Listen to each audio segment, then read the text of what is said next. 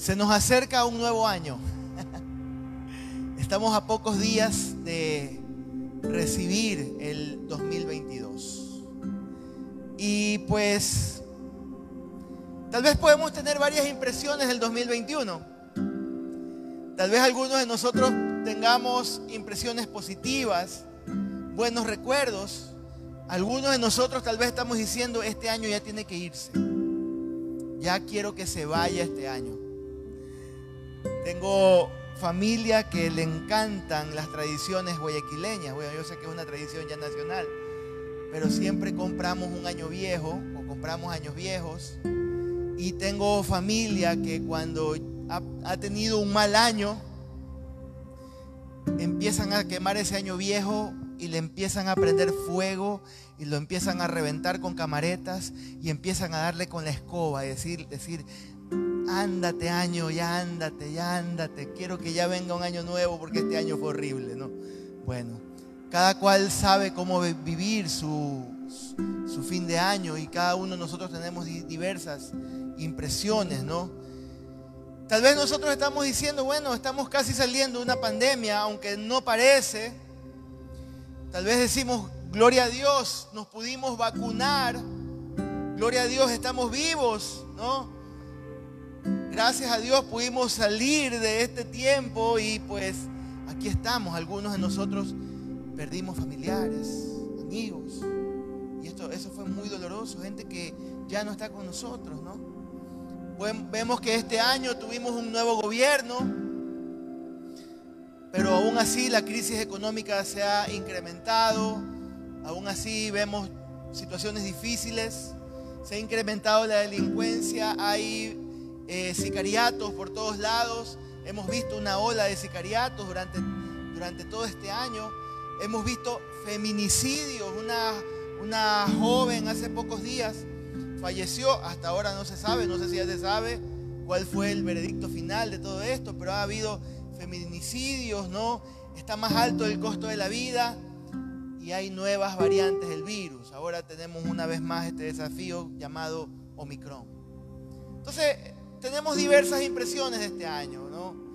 Para todos los que estamos aquí, estas situaciones y este año nos pueden, provocar diversas reacciones, diversos tipos de reacciones, ¿no?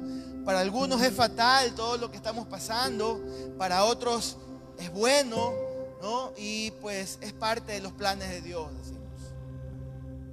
En todo caso, este año ya está terminando. Pero hay algo que en medio de todo lo que estoy nombrando y en medio de todo lo que usted puede añadir a las cosas que estamos viviendo, hay algo que yo puedo decir esta, esta mañana, ¿no? Puedo esperar lo mejor porque Dios está a mi favor. Lo vuelvo a repetir. Yo puedo esperar lo mejor porque Dios está a mi favor. ¿Cuántos me ayudan con un amén?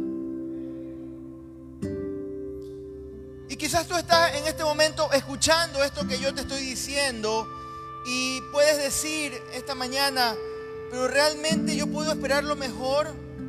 Realmente yo puedo ver nuevos, una nueva luz, mejores días a la luz de la situación que yo estoy viviendo en este tiempo. Tal vez algunos de nosotros podemos decir, pero ¿de qué puedo yo dar gracias? Si para mí todas las cosas han sido tan difíciles todas las cosas son duras, ¿no? Yo quiero decirte en esta mañana que yo creo con todo mi corazón que Dios está a tu favor, que Dios está a mi favor, ¿no? Dios está en medio de nosotros. Dios nos ama, ¿no? Tal vez tú estás aquí por primera vez, tal vez ya tienes algún tiempo viniendo acá, Tal vez algunos de los que estamos aquí o algunos de los que están aquí tienen otro tipo de creencias, vienen de otro contexto. Tal vez han venido por muchos años eh, creyendo en otras religiones, ¿no? Y tal vez puedes decir, bueno, claro, estoy en una iglesia y qué otra cosa me puede decir un pastor. ¿Qué otra cosa puede salir de la boca de un pastor? ¿No? Y es claro que ¿Vas a decir eso? Pues, Pastor Eduardo, si tú eres un pastor, si estamos en una iglesia, ¿no? Que Dios está a mi favor, siempre decimos eso, ¿no? Pero déjame decirte, hermano, que más que un cliché, más que lo que muchas veces los predicadores dicen o lo que en las iglesias se dice, hay muchísimas personas, hay muchas personas que pueden dar testimonio que Dios está a su favor. Y ¿saben qué? Es gente que no es que la vida les ha sido color de rosa. Es gente que no es que las cosas todo les ha ido bien en la vida. ¿no? Es gente que tal vez perdió familiares. Es gente que tal vez perdieron sus empleos. Que tal vez están pasando por tiempos difíciles. ¿no? Pero son personas que la vida hoy les está sonriendo porque ellos saben en quién han creído. Porque ellos conocen a un Dios que en medio de toda circunstancia difícil, que en medio de toda situación compleja, ellos saben que tienen a Dios de su parte. ¿no? Y pueden esperar lo mejor porque Dios está a su favor. Y hoy te digo, Dios está a tu favor. Dios está contigo. Yo lo he visto en mi vida y puedo decir, a pesar de todas las situaciones difíciles, complejas que yo vivo en mi vida, yo digo, gracias Señor, porque tú estás conmigo y tú me acompañas. Tú me acompañas, tú nunca me has dejado, ¿no? Así que lo que yo quiero compartirte esta mañana es un texto que durante toda la pandemia 2020 y durante todo el 2021 a mí me ha acompañado, ¿no? Este texto ha rondado en mi mente muchas veces, ha estado en mi corazón. Este texto ha sido como un ancla en momentos difíciles de mi vida. Ha sido, ha sido como una bandera que yo he podido levantar en mi vida, ¿no? Y estoy seguro que este texto a usted le va a ayudar en el 2022 y va a ser también de mucha bendición para su vida. Es probable que usted lo ha escuchado muchas veces. Es probable que usted lo ha visto en camisetas, es probable que usted lo ha visto en jarritos, pero tal vez no le hemos parado mucha bola o tal vez no, no hemos entendido claramente qué es lo que Dios nos quiere decir a través de este texto. Y quiero recordarle algo. Es probable que en los años venideros, escúcheme, no quiero ser fatalista, pero es probable que en los años venideros tal vez vengan otra vez otros momentos difíciles en nuestra vida. Tal vez vengan momentos más difíciles en nuestra vida. ¿no? Tal vez tengamos que pasar por pruebas, tribulaciones. Pero si tenemos claro lo que dice este pasaje que voy a compartir, podemos enfrentar la vida con otra actitud. Yo quiero que usted abra su Biblia, aunque lo vamos a tener en pantalla. Su Biblia, habla, ábrala en el Salmo 46. Este es un texto muy conocido. Es un, es un, es un, son versículos que tal vez los hemos recitado, algunos de ustedes tal vez se lo saben de memoria. Pero quiero entrar, antes de, estudiar el Salmo 46, yo quiero entrar en contexto para que entendamos mejor lo que estaba pasando.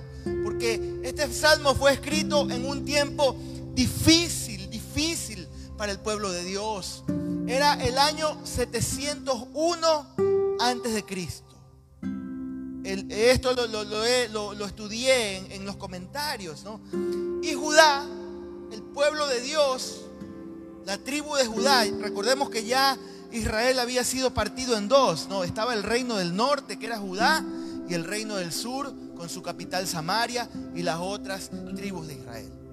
Y Judá estaba siendo sitiada, ¿no? Por un enemigo que era llamado el reino de Asiria.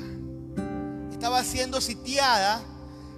En ese tiempo Asiria era la máxima potencia del momento. Los asirios le dicen a Israel, muchas gracias Israel, le dicen al pueblo de Dios, los vamos a atacar.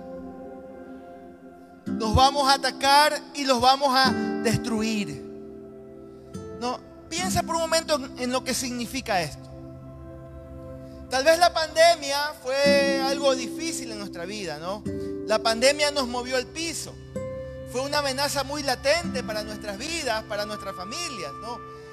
Pero para ellos, al estar rodeados, para ellos, para estar sitiados, era pérdida, era destrucción y, y significaba ser exterminados, queridos hermanos. Ellos iban a ser totalmente exterminados. ¿Y qué pasa? Los asirios, cuando sitiaban una ciudad, para que usted tenga una idea, los asirios, cuando llegaban a una ciudad o cuando llegaban a un pueblo, cuando ellos sitiaban una ciudad, ¿sabe lo que ellos hacían? Ellos rodeaban toda la ciudad. ¿Para qué? No dejaban que nadie entrara ni nadie saliera. Y podían estar todo el tiempo que querían ahí, meses. ¿Y qué es lo que estaban haciendo? Que ese pueblo que estaba dentro de esa ciudad murallada se muriera de hambre. No, no podían recibir ni alimento, ni agua. Y los mataban de hambre. Y Asiria tenía sitiado a Judá. ¿no? Además, estos hombres eran expertos. Este reino era experto en estrategias militares. Y eran muy crueles. ¿no? ¿Qué, qué hacían los asirios? Ellos tenían la reputación de aniquilar a la gente, no solamente de manera física, sino de manera psicológica. ¿No? Los, trabajaban psicológicamente, ¿no? torturaban a las personas de, las de la manera más horribles. ¿no? Para que usted tenga una idea, dice que los desollaban vivos, o sea, les, arrancaban la piel vivos a sus prisioneros. ¿no? Y eso era lo que estaban, a lo que estaba expuesto Judá. ¿no? Eh, les arrancaban las narices, les arrancaban las orejas y ellos se hacían collares con, estas, con las narices y las orejas de sus enemigos. Imagínense. ¿no? Eh, también ellos, ¿saben lo que hacían? Empalaban vivos a la gente. ¿Qué es lo que hacían? Los atravesaban, ¿no? Desde el recto hasta la cabeza y vivos los empalaban y los ponían ahí como trofeos. A eso estaban expuestos los judíos, ¿no? Se dice, se dice que los asirios inventaron la crucifixión y los romanos la perfeccionaron. Imagínense qué tan cruel, qué tan crueles eran estos, esta, gente, este ejército, ¿no? Entonces ellos eran gente sin misericordia, era gente que no tenía ningún tipo de misericordia. Los niños y las mujeres para los asirios no valían nada. Y la verdad es que ni siquiera me gustaría mencionar lo que hacían con, con los niños Era gente cruel, era gente tremenda, ¿no? Y ese ejército está atacando al pueblo de Dios. Están ahí, los tienen rodeados. Ahí los tienen, están a punto de, de, de, atacarlos y de destruirlos, ¿no? Pero sin embargo, Dios les da libertad. Dios libera a este pueblo, le da la victoria al rey Ezequías, quien era el rey de ese tiempo, ¿no? Y fue una victoria increíble, hermanos. Cuenta el texto, ¿no? Que está en Segunda de Reyes. Usted puede, leer, puede leerlo en su casa. No lo voy a leer hoy. Puede leerlo en su casa. Segunda de Reyes 18 y 19, los dos capítulos. Dice que más de 185 mil asirios fueron derrotados. Fueron derrotados por la mano de Dios. Y es después de esta grande victoria, después de esta grande victoria, que el salmista escribe este, este salmo y compone lo siguiente. Él dice en el Salmo 46.1, Dios es nuestro refugio y fortaleza. Él siempre está dispuesto a ayudarnos en los momentos más difíciles otra versión dice, Dios es nuestro amparo, Dios es nuestra fortaleza, ¿no? Otra dice, Dios es nuestro castillo fuerte. Dios es como una fortaleza que evita que el mal llegue a ti. Es a, quien tú y yo podemos acudir, amado. Es a quien tú y yo podemos ir en cualquier momento. Y es algo que me admira de, este pasaje, es lo que más me agrada de este pasaje, es que él siempre, hay una, una versión de este, de este versículo que dice, Él siempre está dispuesto. Él siempre está dispuesto a ayudarnos. ¿No? Amado, hermanos del Señor, Dios, nuestro, nuestro Señor Jesús, siempre está listo, está dispuesto. Nosotros sabemos muchas veces acerca de Dios. Muchas veces podemos haber escuchado de Dios. Aquí mismo, cada, cada domingo, usted escucha la palabra de Dios. Tal vez usted dice, yo soy cristiano desde muy niño o desde adolescente. Y yo sé lo que dice la palabra y sé que Dios puede. Sé que Dios es capaz. Pero en muchas ocasiones sabemos, ¿no?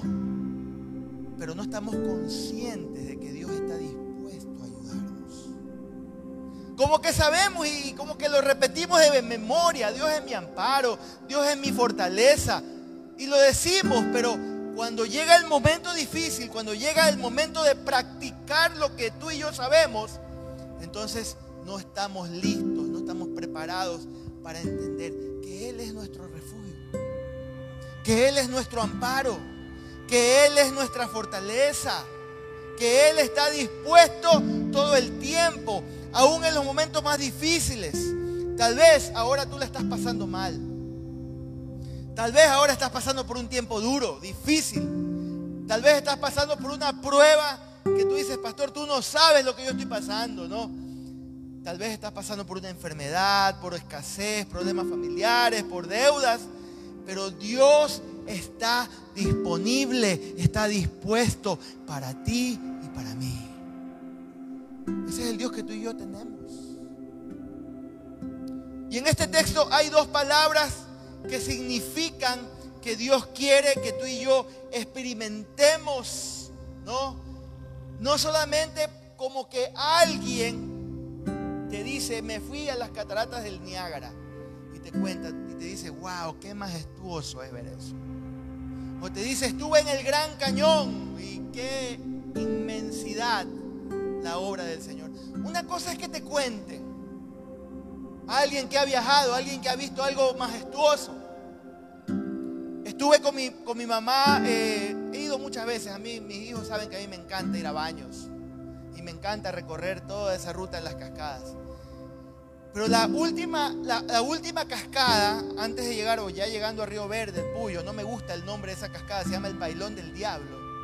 Debe ser el Pailón de Dios.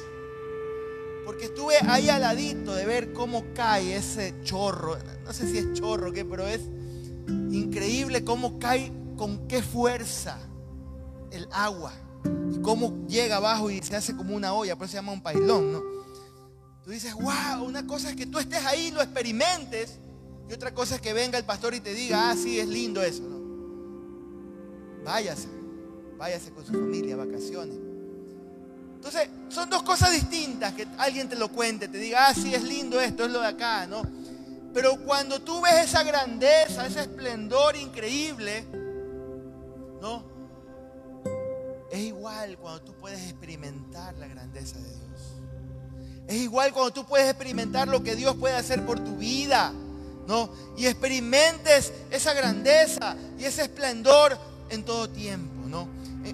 Y, la otra palabra que a mí me llama la atención de este texto es abundancia.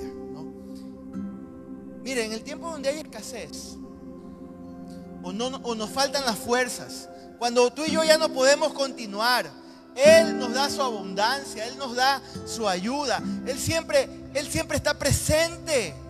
Y eso se lo puede resumir en una sola frase. En los momentos más difíciles, y más oscuros, cuando tú crees que no puedes continuar, Dios nos da sin límite. Dios nos da sin reserva.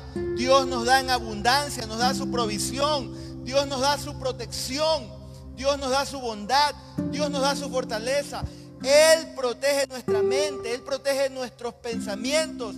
Él provee cuando no hay paz. Él provee paz esa paz de Dios que sobrepasa todo entendimiento, querido hermano.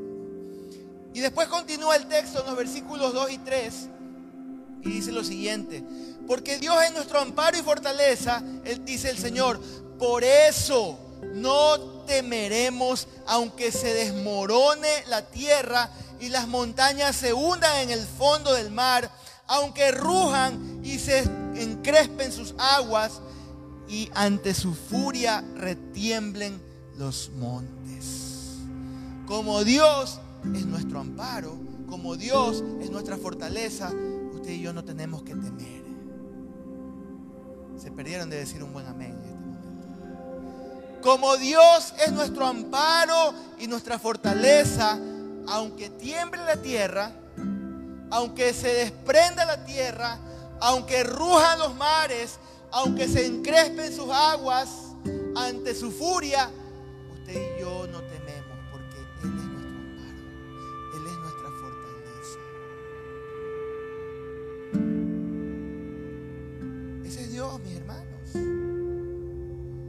Aunque, aunque hayan habido grandes cambios en este año, aunque usted está pasando por los momentos más difíciles de su vida, Mire, la pandemia nos enseñó algo importante. Perdón que esté hablando un poco de la pandemia, que ya es un tema un poco pasado. estaba pensando en esto. La pandemia nos enseñó algo importante, mis hermanos. Nosotros no tenemos el control de nada. Usted y yo no tenemos el control de nada. No pudimos hacer nada. Mire, los cambios, como nos hablan estos dos versículos, ¿no? Muchas cosas cambian todo el tiempo. Y cuando hay cambios, surgen en nuestra vida muchas cosas que nos dan temor. ¿Sabe por qué? Porque los cambios nos atemorizan. Somos renuentes al cambio muchas veces. No nos gustan los cambios, no, nos mueven el piso. ¿no? Y es cuando, cuando viene el cambio, entonces viene la ansiedad. Cuando viene el cambio, viene la incertidumbre. No nos gustan los cambios, amados, no nos gustan, ¿no? Por eso este texto nos dice que tú y yo no debemos tener miedo a pesar de todos los cambios que estemos experimentando. No, no debemos tener miedo.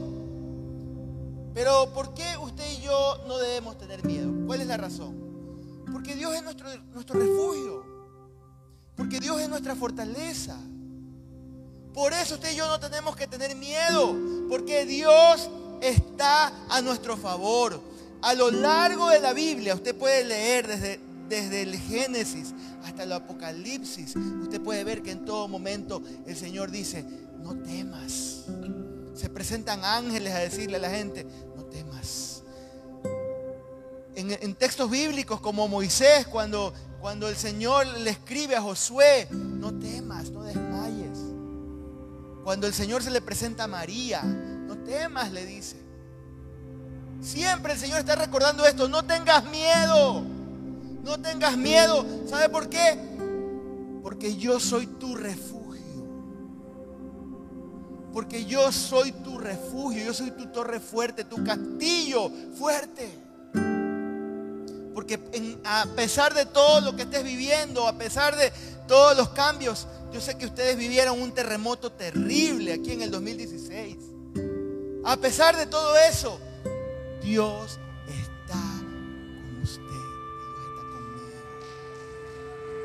Dios nos cuida. Se lo digo de esta manera, querido hermano.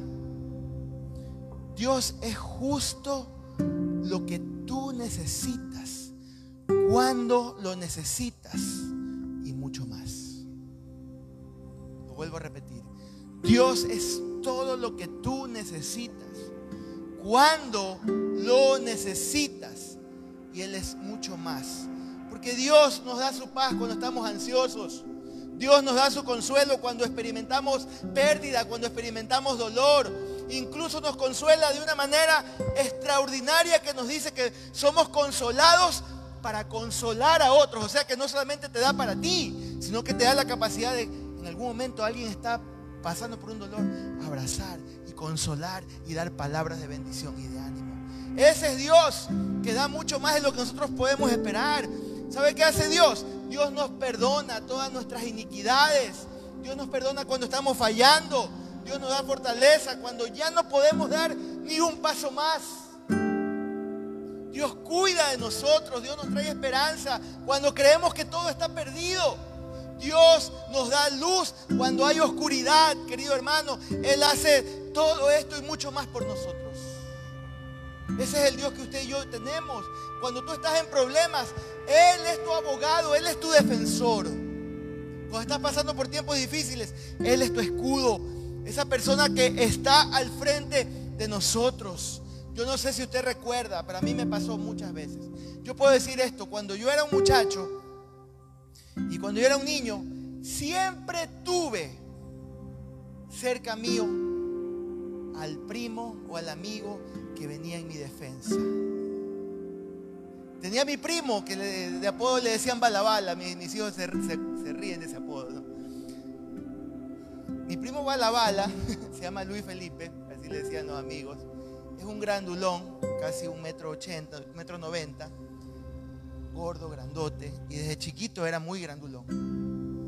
Y cada vez que yo me metía en problemas, yo era muy cargoso, chacharero, ¿no? Él siempre estaba ahí. Y se ponía delante mío cuando alguien quería pegarme. Y le decía, si tú quieres pegarle a él, tienes que pasar primero por mí. Eso cuando yo era un chico de 12 años. Y cuando estuve en el colegio, recuerdo en otra ocasión, que estábamos ahí con otro, un muchacho de sexto año, estaba en cuarto año, y ese muchacho abusivo quería empezarme a pegar. No me acuerdo qué fue lo que yo le dije a algo, me quería meter en la fila para comprar de salchipapa, no me acuerdo qué fue. Detrás mío estaba un amigo, ahora también pastor, el pastor Jorge Chiriboga. Cuando ese, ese, ese muchacho empieza a cogerme para pegarme, yo veo que por aquí, por la oreja, pasa un puñete y le cae al, al que me estaba queriendo pegar, imagínense. Siempre tuve gente a mi alrededor que cuidaba de mí. Déjeme decirlo, ¿Por qué le cuento esta ilustración? Porque es exactamente lo que hace Dios por usted. Él siempre está defendiéndolo. Él siempre está cuidando de usted. Él siempre está cuidando de nosotros. Él es un escudo. Es el lugar seguro donde podemos ir. Él siempre está cuidando de nosotros. Él siempre va a decir, yo peleo por ti y se va a poner delante cuidar de ti. Y este 2022 que viene no va a ser la excepción. Él va a seguir haciendo lo mismo. Va a seguir cuidando de ti. Me encanta lo que dice el versículo 7. Dice, el Señor Todopoderoso está con nosotros. Nuestro refugio es el Dios de Jacob. ¿no? Y la prueba más grande de esto es lo que usted y yo acabamos de celebrar hace dos días atrás. Como le dije, comimos rico, pasamos bien pero no hay nada mejor que decir esto. Emanuel, Dios con nosotros. Su presencia está con nosotros todos los días. Jesús prometió en Mateo 28, 20, y les aseguro que estaré con ustedes siempre hasta el fin del mundo. Amén. Él está con usted, Él está conmigo, Él nos cuida. El versículo 10 dice el salmista, Salmos 46, 10 dice, nos dice, ¿cuál es la clave? ¿Cómo puedo experimentar que realmente Dios es todo lo que necesito cuando lo necesito y mucho más? ¿Cuál es la clave? Ahí está, versículo 10. ¿Quiere leerlo? Léalo acá en la pantalla. 1, 2 y 3. Quédense quietos reconozcan que yo soy Dios. Yo seré exaltado entre las naciones, yo seré enaltecido en la tierra. Quédate quieto. Dile al que está a tu lado, quédate quieto. Como decimos acá en Manabí, quedito, quedito. Yo le decía a alguien, la palabra quedito no está en el diccionario, ¿no? Pero para mí es una mezcla entre quieto y calladito. Y es lo que el Señor te está diciendo, quédate, quietito y quédate calladito. Porque te ves más bonito. Quédate quieto. Y yo sé que esto es difícil, hermano. Porque no nos gusta estar quietos. No nos gusta estar quietos, no sabemos detenernos. Siempre queremos tener el control de las cosas. Ahí está el problema. Ese es el gran problema del ser humano. Ese es el gran problema muchas veces de Pastor Eduardo. No nos gusta soltar el control. palabra original para esta, este, quédate quieto, ayúdenme atrás. La palabra original, escúcheme acá, présteme atención acá, es el basurero que está pasando. Sí, escuche acá porque esta es la parte más importante del mensaje, hermano, escúcheme. Quedarse quieto no solamente es quedarse parado, porque podemos estar ahí y querer seguir ahí moviendo y queriendo. No, es que aparte de que te quedes tranquilo, que también sueltes. Aparte de quedarte tranquilo y callado, es que tú sueltes ese control. Si tú quieres tener el control, olvídate. Porque mientras estás manipulando y manipulando y queriendo hacer más y queriendo mover y dando y manotazos ahogados, más te hundes y más te hundes y más problemas vienen porque estás tratando de hacer las cosas en tus fuerzas, a tu manera, de tu forma y eso te va a traer muchos más problemas. Eso el Señor te dice, quédate quieto. Suelta. Suelta. Es como si el Señor te dijera, para los que manejamos, como que el Señor te dijera, suelta el volante de tu vida. Suelta el volante de tu vida. Yo no sé si usted le ha pasado, bueno, no sé si le ha pasado, espero que no, que Dios lo guarde, ¿no? Pero imagínese que usted va manejando y que la persona que está a su lado quiera eh, tirar la mano y moverle el volante. Y también eh, manejar junto con usted. ¿Qué va a pasar? puede haber un accidente. Es lo mismo, hermano, cuando usted está al volante de su vida. El Señor te dice, suéltalo porque yo quiero tomar el control. Quédate quieto. Es peligroso tú, sigues ahí queriendo manejar. Hay un profesional que va a manejar mejor que tú. Se llama Jesús. Él va a manejar mejor que tú. Él va a tomar el control y te va a llevar hacia donde tienes que ir. Por eso Señor te dice, quédate quieto. Suelta ese volante. Deja de luchar, deja de pelear. Entre más te mueves y quieras tener el control, más te vas a hundir. Así que quédate quieto y reconoce, dice el Señor, que yo soy Dios. Tal vez muchos pueden decir aquí, Pastor, yo sé de lo que tú me estás hablando. Ya lo has repetido varias veces. Ya me lo dijo el otro pastor anterior. Yo siempre lo escucho en prédicas. Yo ya me sé esa prédica, pastor, ¿no? Yo ya sé todo lo que me estás diciendo, ¿no? Pero este salmo habla más que de saber, escuchar y decir, yo ya me sé todo eso. Es experimentar.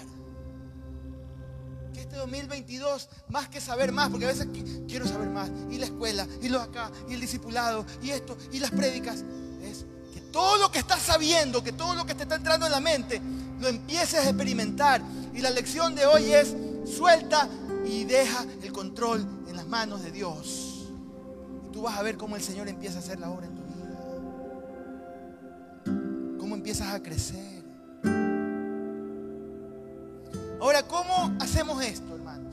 Aquí viene la parte práctica y con esto quiero concluir.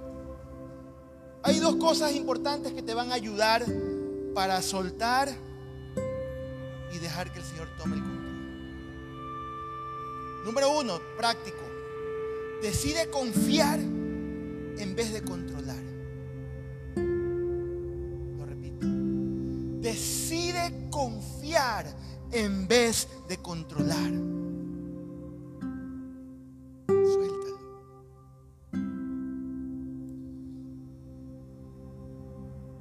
Decides confiar en lugar de controlar todo lo que está a tu alrededor.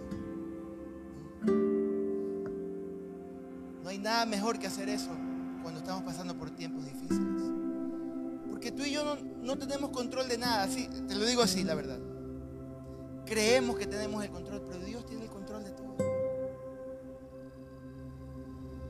Y cuando seguimos haciendo lo mismo, volvemos al mismo tema. La regamos más, nos equivocamos más, hacemos la grande hacemos daño a las personas que nos, que nos rodean. Lo mejor es, Señor, yo lo dejo en tus manos. Créame que a mí eso me ha servido. Estos dos años de mi vida yo he dicho, Señor, Me costó y fue duro. Dije, Señor,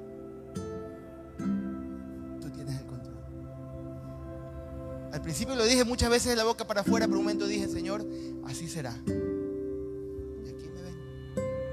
Aquí seguimos con la ayuda de Dios y seguiremos creciendo y mejorando y trabajando y, y seguimos esperando en el Señor. Número dos, decide soltar en lugar de aferrar. Decide soltar. La primera, ¿cuál era? Decide confiar en vez de controlar, ¿no? Y la segunda, en este 2022, decide soltar en lugar de aferrar. ¿Qué es lo primero que tenemos que hacer para soltar? Tenemos que abrir nuestras manos. Ya no estar ahí. yo, yo tengo, yo tengo, esto es mío, esto es mío. Y yo quiero, y yo quiero. Esto, Señor. Abre tus manos. Dios nos dice eso en este salmo. Quédate quieto, conoce, experimenta que yo soy Dios, que estoy contigo, así como liberé a mi pueblo de los asirios y estuve a favor de ellos, yo estoy de tu lado. Yo estoy de tu parte. Yo cuido de ti. Yo soy tu Dios. Yo soy tu Padre. Yo soy tu proveedor. Yo nunca te voy a abandonar. Yo, yo cuido de ti como esa gallina, como ese pájaro que cuida sus pañuelos y los junta. Yo estoy sobre ti. Aunque creas que se, se viene el mundo encima. Él está con nosotros. Él cuida de nosotros. Él cuida de ti. Él cuida de mí.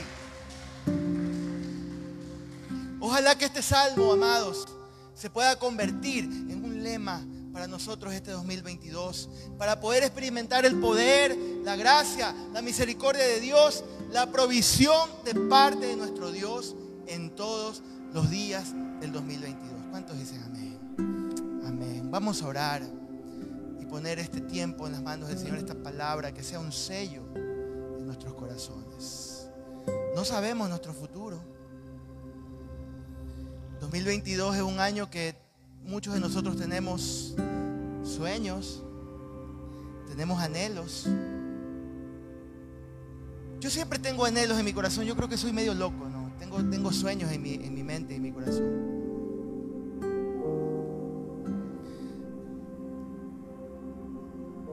Pero algo que yo entiendo en la vida es que cuando tú y yo tenemos sueños y visión, porque somos gente que tenemos esperanza.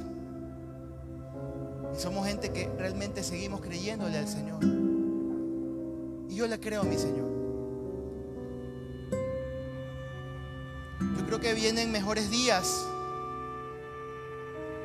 para mi familia. Yo creo que vienen mejores cosas para mi hogar. Yo creo que vienen mejores cosas para los hogares aquí en, en la iglesia. Yo creo que vienen días en, los que vamos a vivir mejor. Que el 2022 es un año lleno de oportunidades. Que aunque venga cualquier situación difícil, nosotros seguimos creyendo en el Señor. Creo que el 2022 va a ser un año donde vamos a ver un alcance sin precedentes y sin igual en Centro Cristiano de Manta. ¿Sabe por qué lo creo? Porque he estado viendo como lluvias que están viniendo a poquito. Lluvias. Se están avisorando, así como cuando Elías mandaba al siervo por siete veces, a la séptima vez el siervo dice, veo como una nube que es como el porte de un puño.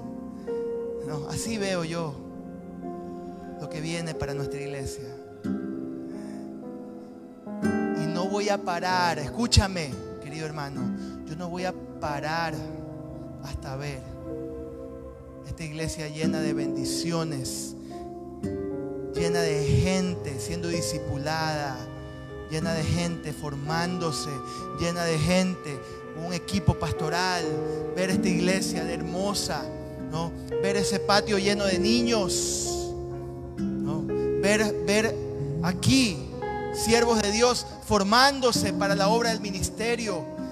Yo no voy a parar, hermano, y con la ayuda del Señor yo lo creo así, hasta ver que por toda esta ciudad se está regando la gloria del Señor con grupos familiares, con casas donde se predica la palabra de Dios. Yo no voy a parar con la ayuda del Señor hasta ver todas esas zonas geográficas que hemos, que hemos, que hemos hecho en un mapa, ver que hay grupos familiares.